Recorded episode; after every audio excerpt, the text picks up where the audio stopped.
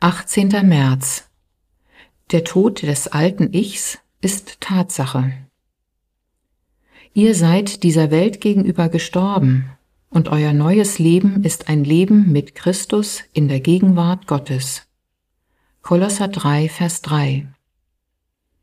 Vor ein paar Jahren besuchte mich ein Pastor, der ziemlich abgekämpft wirkte. Er sagte, 20 Jahre lang habe ich mich bemüht, ein siegreiches christliches Leben zu führen. Ich weiß, was mein Problem ist. In Kolosser 3, Vers 3 steht, ihr seid gestorben und euer neues Leben ist ein Leben mit Christus in der Gegenwart Gottes. All diese Jahre, Neil, habe ich gekämpft, weil ich nicht gestorben bin, wie dieser Vers es sagt. Wie sterbe ich eigentlich?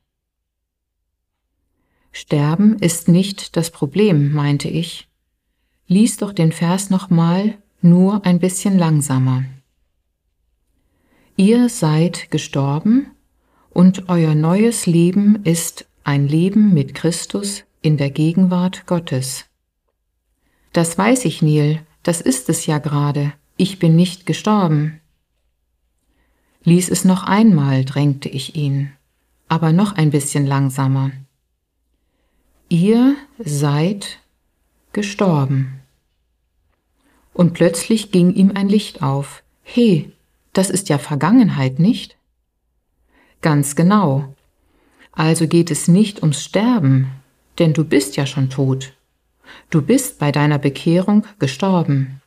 Kein Wunder, dass du dich als Christ so gequält hast. Beim Tod, den Paulus in Kolosser 3, Vers 3 beschreibt, geht es nicht um etwas, das du tun sollst, sondern Gott erwartet von dir, dass du diese Tatsache einfach annimmst und glaubst. Du kannst nicht etwas werden, das du schon bist. Dank des unvorstellbaren Erlösungswerks von Christus in ihrem Leben ist ihr altes Ich durch ein neues Ich ersetzt worden, das von der göttlichen Natur bestimmt werden soll. Ihr altes Ich wurde beim Tod von Jesus vernichtet und das neue Ich wurde bei seiner Auferstehung ins Leben gerufen. Das neue Leben, das unser neues Ich ausmacht, ist ja das Leben von Jesus Christus, das in uns eingepflanzt wurde.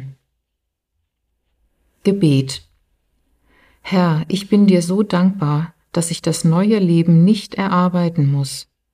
Du hast dafür bezahlt, die Arbeit getan und mir dieses neue Leben geschenkt.